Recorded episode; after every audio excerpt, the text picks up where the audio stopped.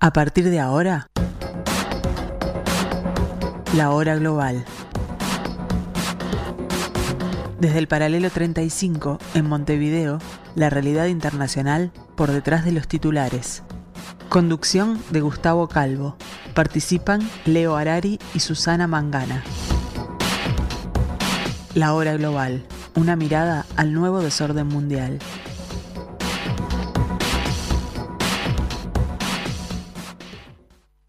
Muy buenas tardes amigos, bienvenidos al 1170M de vuestro dial, aquí en el paralelo 35. Esto es la hora global.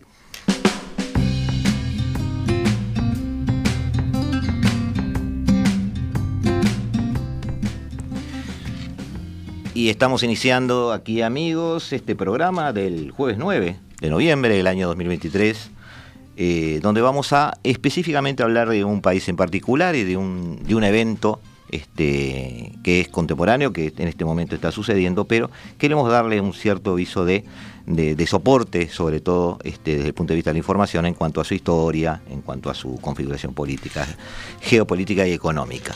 Así que empezamos a charlar con ustedes, en principio, de Pakistán. Es un país diverso en cuanto a geografía, eh, cuenta con una amplia variedad de paisajes, incluyendo montañas, desiertos, llanuras, ríos y costas.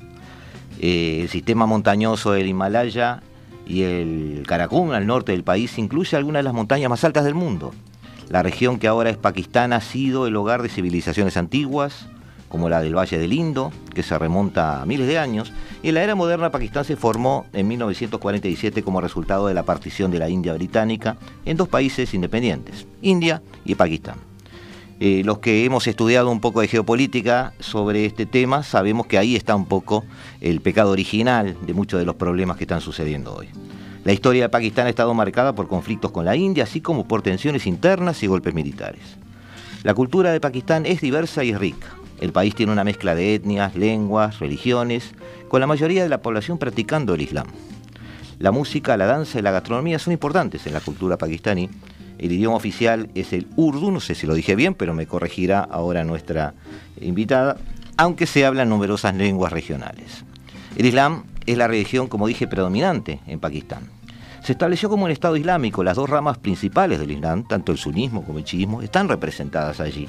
Desde este punto de vista es similar a algunos otros países del área musulmana, podríamos decirlo así. Así que en esto estamos tratando de eh, charlar con ustedes sobre este tema. Para eso tenemos invitadas en el estudio eh, a una vieja conocida, estuvo invitada en algunos programas nuestros, eh, hace algunas temporadas, la considero una amiga, María Amat, periodista que trabaja directamente en terrorismo, en proxy wars en Arabia Saudita, Estados Unidos, Irán, Pakistán, India, etcétera, y un largo etcétera, podríamos decirlo. trabajó en las Naciones Unidas sobre temas como migración, cambios climáticos y derechos humanos. Bienvenida, María. ¿Cómo estás? Muchas gracias, Gustavo. Un placer volver. Eh, me alegra mucho que estés acá porque además es un tema que, tú como nadie nos puede ayudar a, entrever de qué estamos hablando. Em, este programa tiene tres bloques. Yo te proponía antes de empezar eh, trabajar. En, yo soy muy cuadriculado a veces en, mis planificaciones. Eh, ya te conozco. Pero a, veces, a veces salen bien. Em, hablar un poquito de describirlo desde el punto de vista político, económico y social.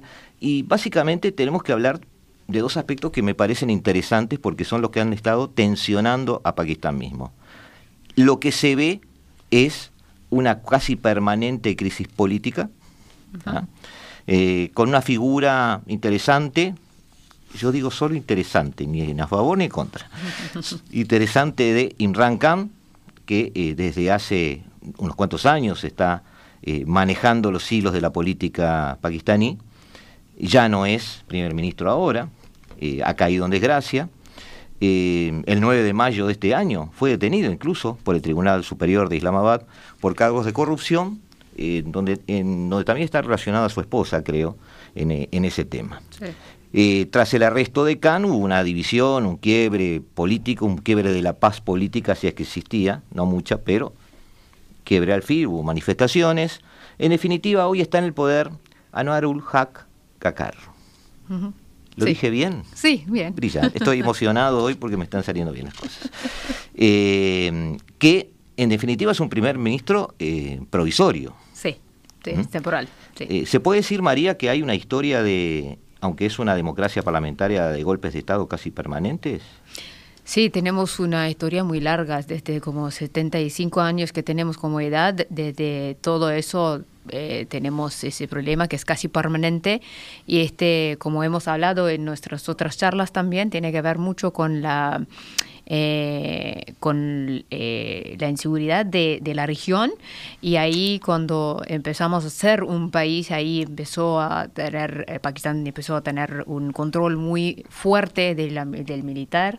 Y ahí es una rama común en todo lo que ha pasado a Pakistán, y además que tuvimos muchas dictaduras también que eh, contra de fortalecer el país lo han debido mucho y entonces este es una es un es un actor crítico dentro de toda instabilidad política que tiene el país.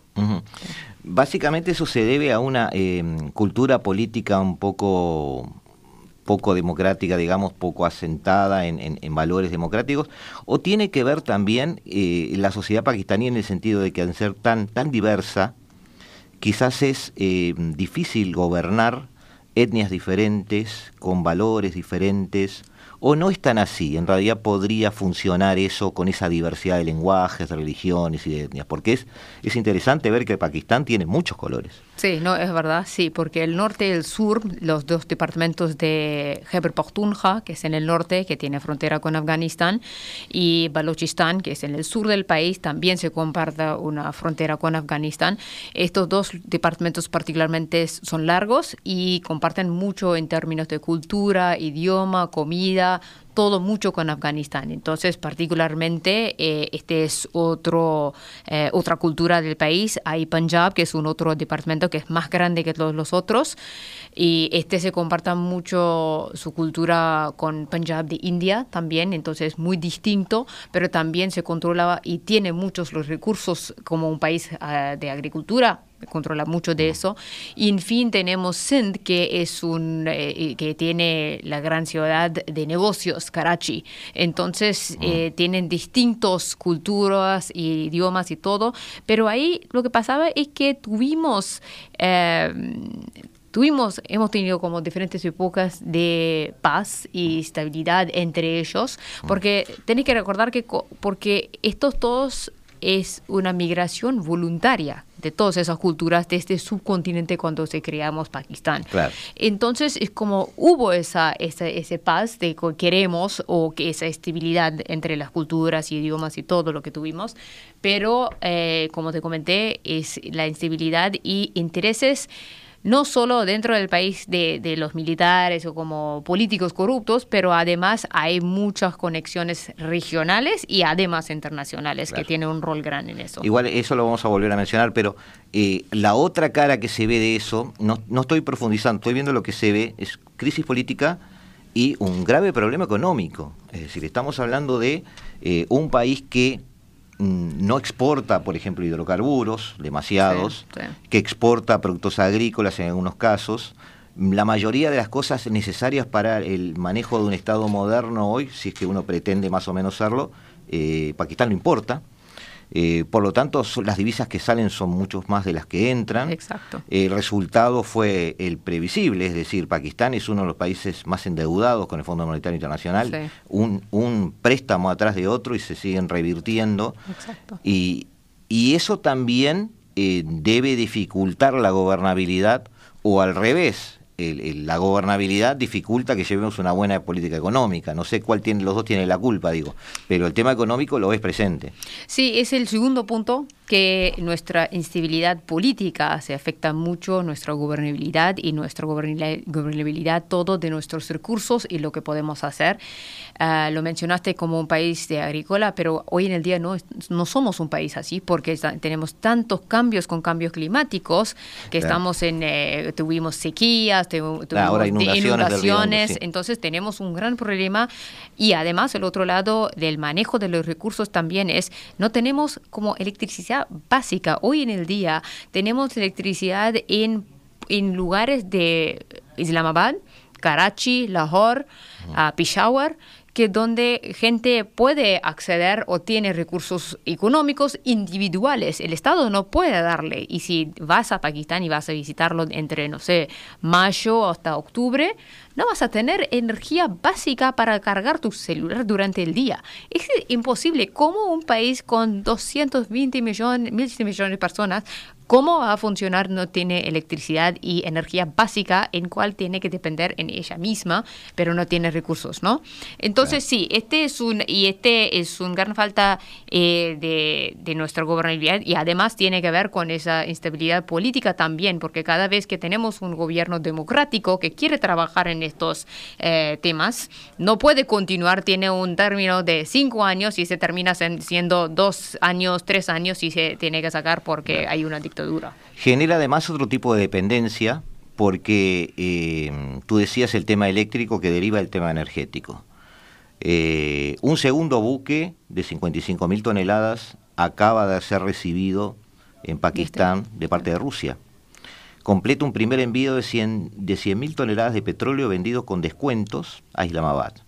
Es decir, aquel petróleo que se compraba en el año 2022, tengo anotado aquí, se, importaron unos 154 mil barriles de petróleo diarios, que se traía de Arabia Saudita, que se traía de Emiratos Árabes, que se traía de Kuwait, o sea, los países del Golfo, que se traía de Malasia, de Países Bajos, hoy se está empezando a traer y va a empezar a crecer eh, eh, la compra del petróleo barato con descuento de Rusia que obviamente Rusia, por otras razones, está dedicada a eso. Exacto.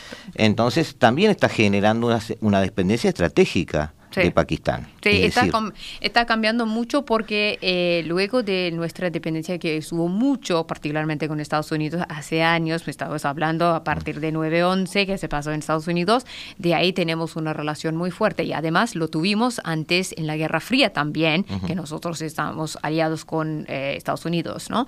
Entonces, hoy, hoy en el día la idea es, bueno, porque estratégicamente, geopolíticamente, internacionalmente, las cosas están cambiando, bueno, ¿cómo vamos a trabajar? Y además tenemos una, una relación muy fuerte con China, pero igual va a mm. llegar a un punto que donde tenemos que balancear China contra Estados Unidos y, no queremos perder ningún de aliados. De acuerdo. Nos vamos a una pausa, amigos, eh, unos dos minutos. Vamos a volver ahora para ver cuáles son los problemas de Pakistán, las tensiones que tiene, eh, qué mira cuando abre la ventana y ve a sus vecinos, eh, vamos a ir parte por parte, ah, mencionamos a China, vamos a tratar a Afganistán, vamos a tratar a la India, eh, vamos a tratar sus características en cuanto a eh, su poderío militar, que también es un, es un una variable interesante en esta ecuación.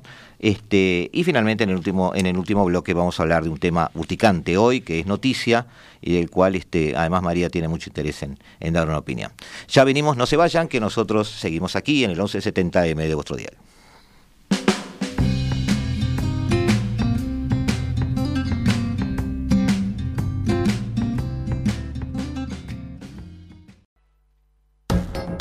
Estás escuchando La Hora Global, una mirada al nuevo desorden mundial.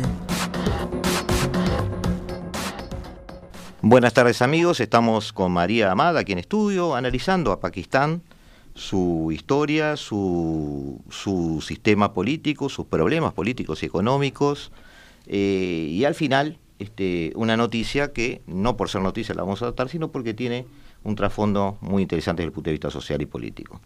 Eh, habíamos mencionado algunos temas que tiene como tensiones Afganistán. El primero de ellos podría ser el caso de Afganistán.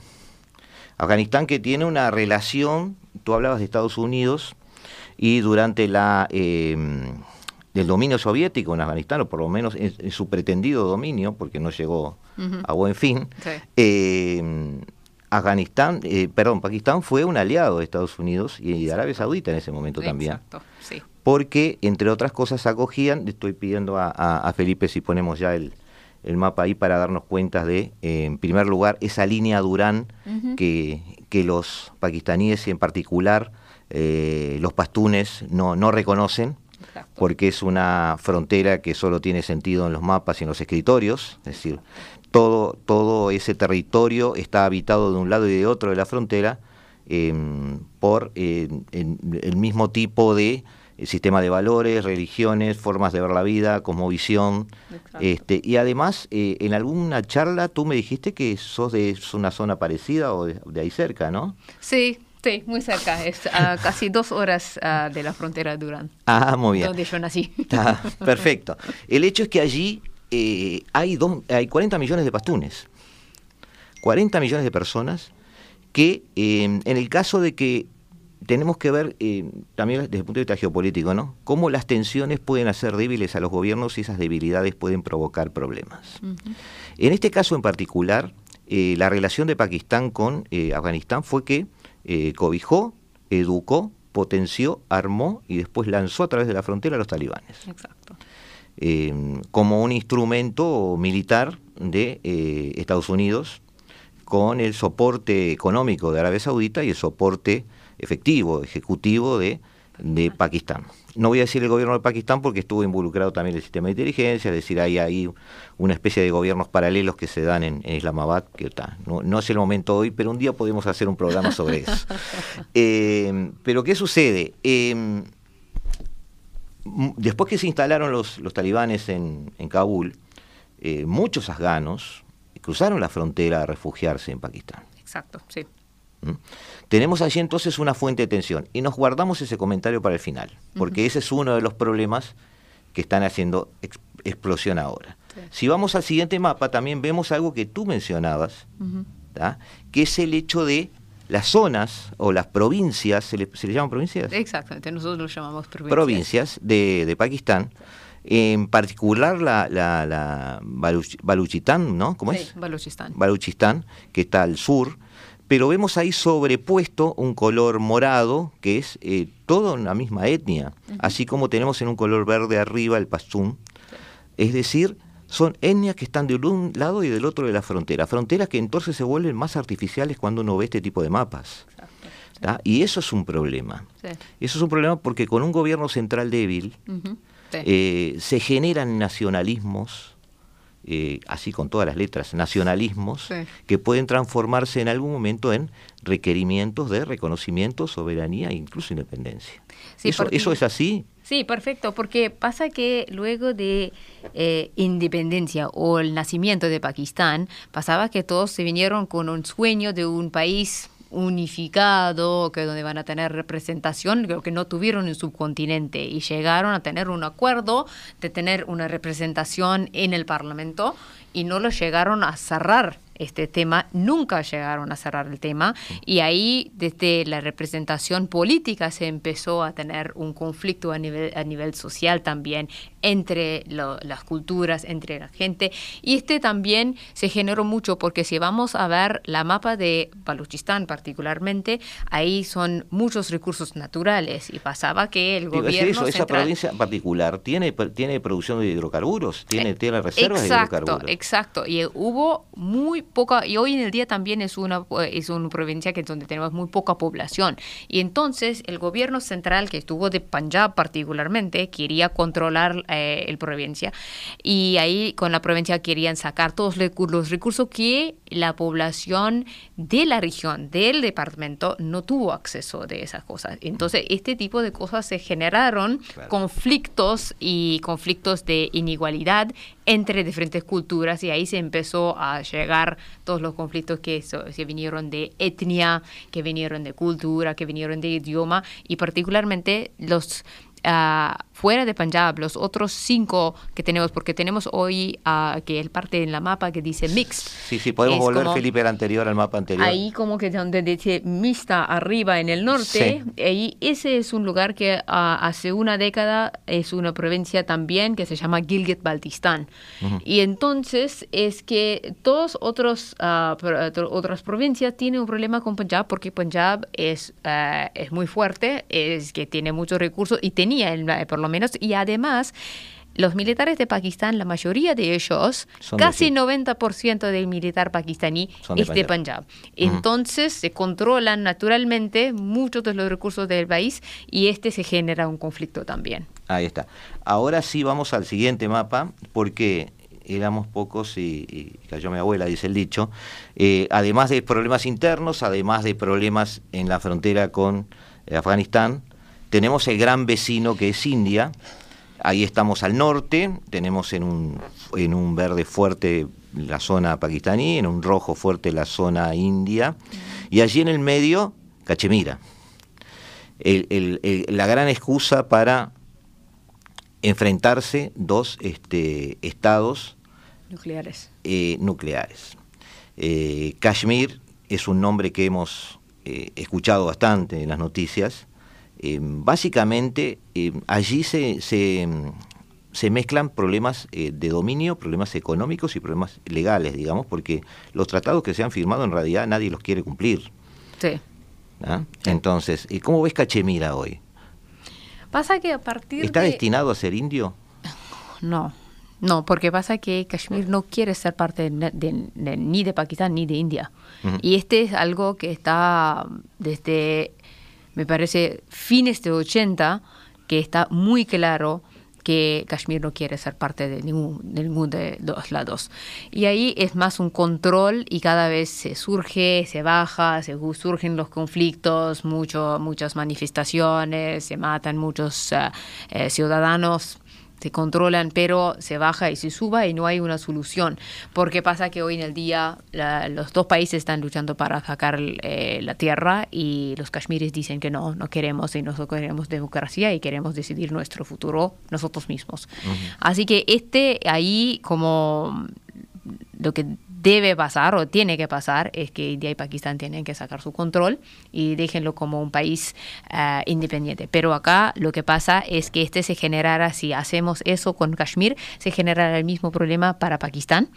Porque hay todos que quieren casi todas las provincias que mencionaste. Exactamente, ellos quieren uh, ser independientes. Y el otro lado, con India también, hay problemas de Punjab, que con todos los Sikhs que tenemos el problema que quieren tener Jalistán. Tenemos el sur de India, que culturalmente es totalmente diferente. Así que se generará una situación para subcontinente totalmente solo sacando como de Bangladesh. Por ahora, India y Pakistán van a tener un desastre. Ah, y es impresionante cómo si hacemos un mapa de las etnias, no coincide para nada con el mapa político de los países. Exacto, sí, estuvo totalmente un acuerdo político y no tenía nada que ver con, las culturas y lo que todo va junto. Y hoy en el día es lo que junta gente también, es la cultura y etnias y idiomas. Tú mencionaste un tema ahí al pasar que es el, el, sentido de la, de la próxima imagen que le voy a pedir a Felipe que es el hecho de que son eh, tanto Pakistán como India dos potencias nucleares. Pakistán tiene 165 cabezas nucleares, mm. tiene cuatro reactores de producción de, petróleo que están funcionando a full, tiene una infraestructura que la ha ampliado además eh, de enriquecimiento de uranio eh, y no tiene un diálogo, a ver, quiero, quiero explicarme, eh, hasta los peores enemigos eh, desde el punto de vista de su poderío nuclear, siempre tuvieron un teléfono rojo, ¿no? Sobre mm. todo eso se hizo muy popular a partir de 1962. Eh, no hay un teléfono rojo acá, no hay este voluntad de diálogo. ¿Ese peligro se siente allí en el área o es algo de lo que no se habla? No, este es lo que hace un par de años que surgió una situación entre India y Pakistán y por un momento hubo una situación que pensábamos, bueno, este puede pasar, ahora puede pasar, en esa misma década puede pasar, ¿no? Pero obvio, uh, lo que intentan ambos, ambos países es a no llegar a ese punto, porque saben que si, si, llegan a ese punto sería algo que no pueden parar ni frenar, ni ahí como ahí como el rol de los poderes internacionales se faltaba también, se, se fan muy poco y pues, serían muy débiles porque tienen una conexión y alianza que donde los poderes tampoco están aliados con eh, algunos de estos, así que sería... Eh, y entra aquí, eh, ya le pido a Felipe el próximo mapa, entra aquí este, un gran jugador de nuestros tiempos, que quizás sea parte del problema o también parte de la solución, que es China.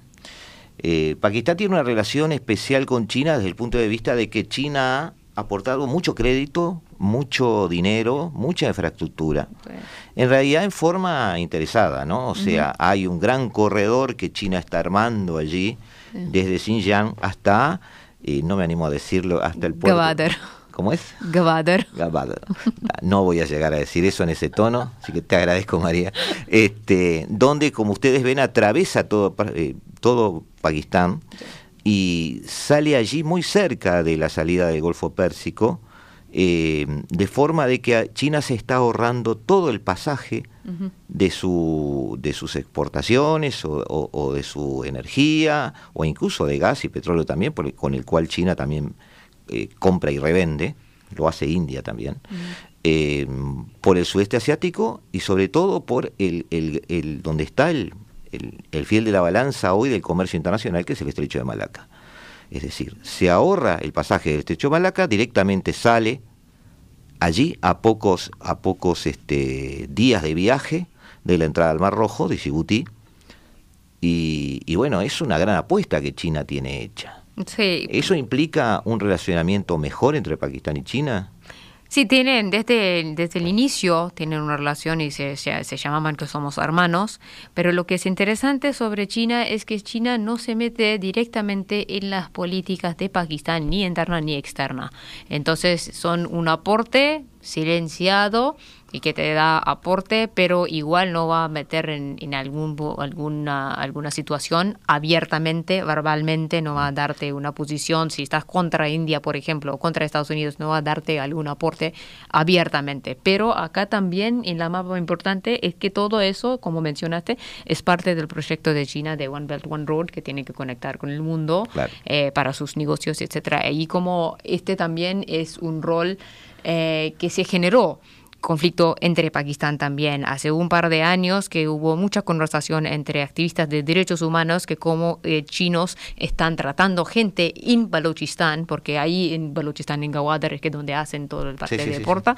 Entonces hubo una conversación que, bueno, ¿hasta qué vamos a, dejar China hacer lo que quiere hacer? Porque igual con China de tener una conversación de derechos humanos no es fácil. No. Entonces, ni dentro de, dentro de China ni fuera de China. Entonces, este también se genera a veces eh, con discusiones y problemas eh, entre Pakistán, pero obvio, en, dado en contexto de negocios y cómo el país puede generar más financiamiento, no hablamos de estos temas. Claro, pero además está muy endeudado hoy con China. Exactamente. Y China tiene la actitud de no decirte nada, como tú decís, está todo bien, pero si después le debes dinero, eh, bueno, está todo bien como quiero yo. Exacto. y bueno, es lo que ha sucedido también con otros países. Tenemos muy cerca uno acá, en Sudamérica, Ecuador está pasando un poco por esa situación. Eh, nos vamos amigos a otra pausa porque ya encaramos el tercer bloque de la hora global de hoy, donde vamos a entrar en temas de actualidad en este Pakistán que vemos tan conflictivo, tan eh, tensionado, desde el punto de vista de sus fronteras, desde el punto de vista de su relación con los países y también desde el punto de vista em, de em, la situación económica, que hoy es muy complicada, y también desde el punto de vista de su propia integración, tanto social como étnica, como religiosa, y bueno, todo eso de alguna manera es un combo que eh, vamos a ver en el próximo bloque eh, no ayuda mucho a la situación actual. Ya nos volvemos a ver, espérennos aquí en el 1170M de dial. Nosotros seguimos aquí, sabemos que ustedes están allí.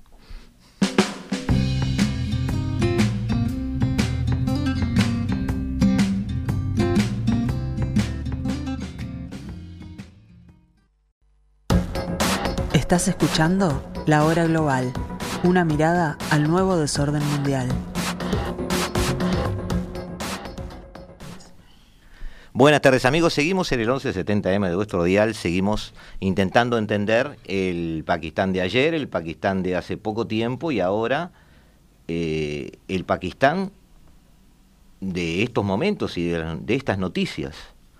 Eh, porque decenas de miles de afganos, eh, muchos de los cuales han vivido en Pakistán durante décadas, han tenido que abandonar el país. el 3 de octubre, el gobierno pakistaní estableció una fecha del primero de noviembre para el cual deberían abandonar el país todos aquellos afganos indocumentados. Eh, hay que recordar que Pakistán y Afganistán comparten una frontera que es más o menos de unos 2.500, 2.600 kilómetros. Miles de personas han estado cruzando a diario, por lo que hablamos recién, eh, son pertenecientes a una misma etnia, quizás son familias que están de un lado y del otro, eh, a diario cruzan esa frontera. Pero tras esa fecha límite, eh, los pakistaníes o los integrantes del gobierno de Pakistán van a empezar a solicitar documentos. Y esa fecha límite ya pasó. Hoy estamos a 9, ya hace 8 días que esto está sucediendo. Y vemos, como ustedes están viendo allí en pantalla, los que nos están siguiendo en video, camiones enteros de familias que se están trasladando, que están siendo enviados a la frontera. Eh, se empiezan a suceder también alguna serie de eh, comentarios o relatos, ¿no? Donde algunos de ellos dicen que antes de cruzar la frontera se les quitan las pertenencias, incluidas sus joyas, el dinero, solo se le dan 100 dólares, que son más o menos unos 90 y pico de euros, eh, para, abandonar Pakistán. Eh, se calcula que, según el ministro del Interior, hay 1.730.000 eh, ciudadanos afganos en Pakistán que carecen de documentos. Pero además ACNUR nos hace notar que hay un millón y medio de personas que tienen calidad de refugiados por lo tanto, deberían, en teoría, ser abarcados por este tipo de, eh, medidas si es que el gobierno de Islamabad se pone difícil en este tema. Estas personas cuando llegaron a Afganistán buscaban una nueva vida, muchos de ellos les ha costado la vida en Pakistán, tampoco pensemos que la vida de ellos en Pakistán es demasiado cómoda. Normalmente están em, declarando o denunciando que tienen una serie de amenazas, hostigamientos eh, de parte de la policía permanentemente, porque claro, carecen de, documentos y como cualquier persona que carece de documentos no puede tener empleos formales. Este, los, los países además que ofrecen reubicación en esta época, que podrían ser Estados Unidos, Canadá, Reino Unido y Alemania, no están emitiendo visados para afganos en este momento. Alemania en octubre del año pasado implementó un plan de recepción de unos mil afganos al mes eh, que pudieran estar en esta situación, porque eh, pretendió ser sensible sobre ese tema, pero hoy estamos a 9 de noviembre, amigos, del año 2023, más de un año, y ni un solo afgano ha sido acogido en este sistema alemán. Eh, la cosa es complicada. Eh, ¿Por qué hace esto Pakistán? Pakistán dice que su decisión obedece a que ha habido una serie de ataques de milicias eh, de afganos que en los últimos meses han recrudecido. Llevaron 15 atentados suicidas con bombas en los últimos meses. Decenas de afganos han muerto en enfrentamientos con las fuerzas de seguridad pakistaníes. Según ellos, la evidencia sugería que los militantes habían sido facilitados desde Afganistán eh, Afganistán dice que no, que no tiene relación directa con estos. Todo apunta a una organización que se llama eh, Terek Ek Taliban Pakistán, algo así, TTP. Eh, me voy a, guiar por las siglas, amigos, porque no quiero ser este, eh, atrevido con, el idioma y María me va, me va a terminar retando. Pero esta organización agrupa a grupos islamistas, jura lealtad al sistema afgano, por decirlo de una manera, porque lo quieren replicar en Pakistán. Este, se formó alrededor del 2007, después en algún momento fue casi desintegrada por los equipos de seguridad de Pakistán, pero a partir de 2014 las fuerzas pakistaníes pudieron, este, después que lo desmantelaron, eh, vieron que podían surgir en forma fragmentada en algunos otros lugares de otras provincias. El hecho es que allá por el 2021, con la victoria de los talibanes en Afganistán, cuando tomaron Kabul, cuando Estados Unidos se retiró, este tipo de fuerzas empezó a tomar cuerpo, este, empezó a estar mejor armada, empezaron a, actuar, aunque Kabul siga diciendo que no tiene nada que ver con ellos. El momento, además, María, no sé si lo resumí bien, pero el momento, además, me tengo anotado por aquí eso que me pareció muy importante, es complicado porque el invierno afgano ahora es muy difícil. Sí, hablamos de la situación humanitaria, de echar los afganos ahora en este momento, muy difícil todo, uh, porque el gobierno de Kabul particularmente está como persiguiendo los afganos que salieron del país también, que se vuelven, no van a recibirlos con brazos abiertos tampoco. Entonces es como que van a sufrir ahí. Hay mucha gente que en sus comentarios, y, siempre también es, un, es una cuestión internacional, en nuestro idioma, lo que hablamos, el lenguaje que hablamos de derechos humanos, siempre enfocamos nosotros en los niños y las mujeres. Bueno, el otro lado, pero, pero ¿qué hicieron los hombres? ¿no? Entonces, ese también es una cuestión que hay mucho enfoque en las mujeres que no pueden volver a estudiar en Afganistán, etcétera, pero hay cosas básicas de derechos humanos y como de, seguridad que están enfrentando esa gente que van a volver, ¿no? Y hace, bien señalar eso porque Afganistán justamente está en el ojo de la tormenta hoy a nivel mundial por ese encare de los derechos humanos, esa este, alienación de la mujer desde el punto de vista social, y a esa sociedad están volviendo. Sí, exacto, ¿no? Es como, y vamos a volver de hablar, bueno, estamos hablando y destacando las mujeres, pero también tenemos que ver toda la población que está volviendo, estamos hablando de los varones también, que van a ser parte de un gobierno y van a ver todo ese, e, ese de decir un formato de vivir que dicen es islámico, pero no es islámico, y van a, van a informar en esa, en esa vida también, ¿no? Y van a replicar lo que hicieron. Pero al otro lado, lo que es una buena noticia también es que en 2020, durante el COVID casi, que los militares pakistaníes, por ejemplo, dentro de Pakistán, cuando hicieron dos operaciones contra Tehrik Taliban Pakistán, que es TTP, ahí... ¿Cómo se dice? A ver. Tehrik Taliban Pakistán. Ah, ahí está. Sí. Entonces, cuando, como lo hicieron con TTP, eh, luego de eso hicieron dos operaciones militares y de allá lo que pasaba es que Tehrik Taliban Pakistán está sufriendo porque está desfragmentado, como dijiste, pero además tiene grupos entre estos que están luchando entre ellos ahora. Y lo que pasa es que no es tan fuerte, pero igual este de tenemos que ver la otra mirada de estos actos de terrorismo que Pakistán dice que el Kabul está, eh, está involucrado, porque dado la historia lamentablemente de Pakistán de involucrar y recibir en, en comillas eh, fondos, una manera de hacerlo es como generar una situación de terrorismo, que lo que hicimos, hemos hecho antes también. Y ahí es, por ejemplo, de ver la situación de política financiera, ya hablamos ahora, que es, muy, es muy duro, pero además Pakistán he recibido desde 2020 y 2022, he recibido 60 millones de dólares para recibir los afganos fuera de la salida de los Estados Unidos en Afganistán. Pero este también todo es la plata que vino y hoy en el día el, país todavía está sufriendo, así que necesitamos más plata. Entonces es como solo para pintar una, un contexto de lo que está pasando de lado, ¿no? Entonces la situación humanitaria de volver ahí es como por ahora lo que voy a decirte en, en lo que está y con mucho dolor y con mucha tristeza siendo pakistaní dijo, dijo eso, que lo que está pasando con los afganos ahora en Pakistán, cómo están tratando en estos 10 días que hicieron con ellos, además de la discriminación y estigma que tuvieron hace años. Es, no sé, para los afganos la cuestión, que, que, ¿cuál situación es más peor? Es como de irse a Pakistán, eh, Afganistán y vivir en este frío sin cosas básicas, o vivir, seguir en Pakistán eh, como que donde nos pegan, matan, los niños están como con la policía atacando a los niños también, sacándole las escuelas y que están eh, escapando y como están viviendo con vecinos de protegerlos, etcétera. Entonces no sé cuál es la en una población paria, ¿no? Porque ni en un lugar ni en el otro Sí, están como escapando en cualquier lugar. Exactamente, donde pueden escapar un rato para evitar lo que está pasando.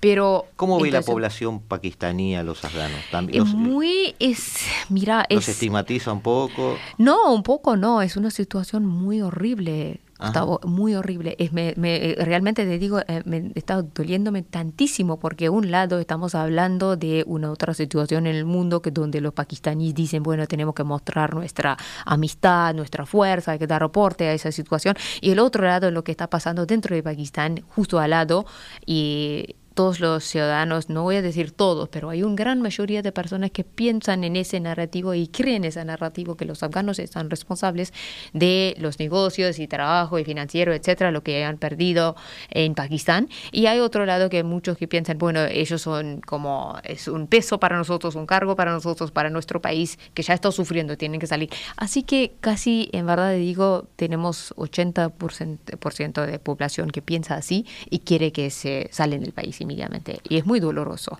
¿Ves alguna salida a esto? Lo que está pasando es Lamentablemente lo que pasa es que hoy en el día las políticas hablan lo que nosotros hablamos y discutimos, las políticas, etcétera, pero lo que sufren son la gente, siempre. Y este se sale siempre y no ahí como, no lo veo frenando, ni veo una solución, porque todos tienen diferentes intereses y cuando como hablamos de diferentes actores, por ahora ni hay, no tenemos ningún actor que está interesado a proteger los afganos. Desde el punto de vista ya ahora más global, viendo este, este Pakistán, incluso sacando este problema bastante conflictivo, ¿no? porque por lo que vimos, eh, económicamente también no, no, no, no tiene mucha solución. hay este, de todas formas eh, esas tensiones eh, fronterizas eh, podrían tender a atenuarse un poco porque de alguna manera en este nuevo reordenamiento global o mundial, este nuevo orden mundial de que se está hablando, por el vía del petróleo, por vía económica o por la vía que sea, Pakistán está alineándose un poco con el bloque chino, de alguna manera. Económicamente está siendo arrastrado hacia ahí. Entonces, en ese sentido, es posible que si India toma un camino similar, toda esa especie de club de países amigos de Beijing puedan solucionar algunos problemas entre ellos, por ejemplo el de Cachemira, por ejemplo el de las el de la frontera sur de, Pakistán con India, eh, quizás en, en, un futuro con un ordenamiento político un poco más amigable entre ellos, formando parte de un mismo club, algunas tensiones bajen, o India va a seguir siempre siendo el enemigo. A mí me parece lo que... Ahora, ah, esto sí como pakistaní, no como no, no, no voy a decir eso porque como pakistaní yo disfruto mucho de muchas de las cosas de India también y tengo muchos amigos muy hermosos de ahí, así que no. Eh, pero el otro lado lo que veo es que una solución posiblemente sería eh, la solución de eh, negocios negocios internacionales y ahí China puede poner un rol porque, bueno, ya, basta, yo tengo que hacer mi trabajo y ustedes tienen que manejar la situación entre ustedes y tienen que llegar a una solución. Este, lamentablemente, es la única solución que veo yo de este lado de negocios y empresas y de Algo similar al acercamiento que tuvo Israel con los árabes. Es decir, si hablamos de negocios, los cañones se callan. Sí, sí. Sí, este es lo que va pasando. porque, no, es verdad, es, es triste, pero es la verdad. Está bien. María Amat, muchísimas gracias por estar con nosotros. Este, ¿Pasaste bien en el programa? Sí, perfecto, como siempre. Muchas gracias. Em, el jueves que viene tenemos intención, perdón, el martes que viene tenemos intención de ver un tema de, una de una región que, te es cercana también, o está cercana a Pakistán. Vamos a tratar de ver algunos aspectos de la relación de, China con Filipinas y con el sudeste asiático. Este, es muy interesante para eso. Pero aparte de eso, ¿has estado viajando? Sí, voy a, dentro de la región, me parece, con un poco de la región, eh, Panamá primero, luego Pakistán, voy a visitar luego de tres años. ¿Vas a volver a Pakistán ahora? Sí, por ah. favor, para dos, semanas. y, luego... ya nos traes actualizado todo esto. Ay, sí, por favor, pues, te pongo en el día desde ahí. Está bien. un live reporting. Perfecto. Eh, amigos, lo vamos a dejar, pero antes este, algún comentario sobre algunos aspectos regionales. Eh, seguramente el, les dije mal, les dije el martes, pero seguramente va a ser el jueves el tratamiento que hagamos del tema chino con el sudeste asiático. Eh, este martes vamos a tratar de concentrarnos en aspectos que tienen que ver con Latinoamérica, pero les pido que sigan con atención mm, dos procesos interesantes del cual, de los cuales nosotros vamos a comentar algo, seguramente el martes, pero también seguramente la otra semana, que uno es el, el proceso electoral de Argentina, que nos tiene a todos muy eh, preocupados en algunos casos, eh, entretenidos en otro, todo tiene un, un, aspecto mediático en Argentina. Y em, sobre todo vamos a hacer algún comentario también sobre el proceso constitucional chileno. Ya la constitución tiene una forma eh, definitiva o cuasi definitiva, ya ha sido presentada al presidente de la República, a, a Boric. Boric está haciendo, según las, los protocolos ya establecidos o preestablecidos, el llamamiento a un referéndum para poder este, aprobarlo o no. Y la idea es que allí vamos a tener un interesante debate político donde vamos a invitar a algunas personas que están relacionadas con Chile para ver si este, este digamos, camino eh, electoral que ha tenido este proyecto constitucional y el anterior, que fue rechazado, recordemos, y eh, quizás también el proceso político iniciado en el 2019, en octubre de 2019, puede implicar este tipo de, votación que se va a hacer ahora en cuanto a la nueva constitución, eh, un avance sobre los aspectos presentados en las revueltas del 2019 o quizás eh, en algunos casos algunos hablan de un retroceso, otros hablan de un fracaso de, de, un intento de reforma social y política en Chile, otros hablan de una vuelta a las fuentes de, eh, a los años 90. eh, es muy interesante esa discusión porque más allá de la constitución nos hace ver cómo los países de alguna manera van dibujando su destino, van eligiendo hacia dónde quieren ir, tomando los caminos que les parecen mejor. Y, bueno, también presentan eh, un futuro de una manera o de otra para este, la región trasandina, la nación trasandina. Les agradecemos como siempre que nos hayan acompañado en la tarde de Radio Mundo, en el 1170 de vuestro dial, en una tarde ahora sí primaveral, muy linda, y los esperamos. Eh, como siempre, estamos acá, sabemos que ustedes están del otro lado y que viva la radio.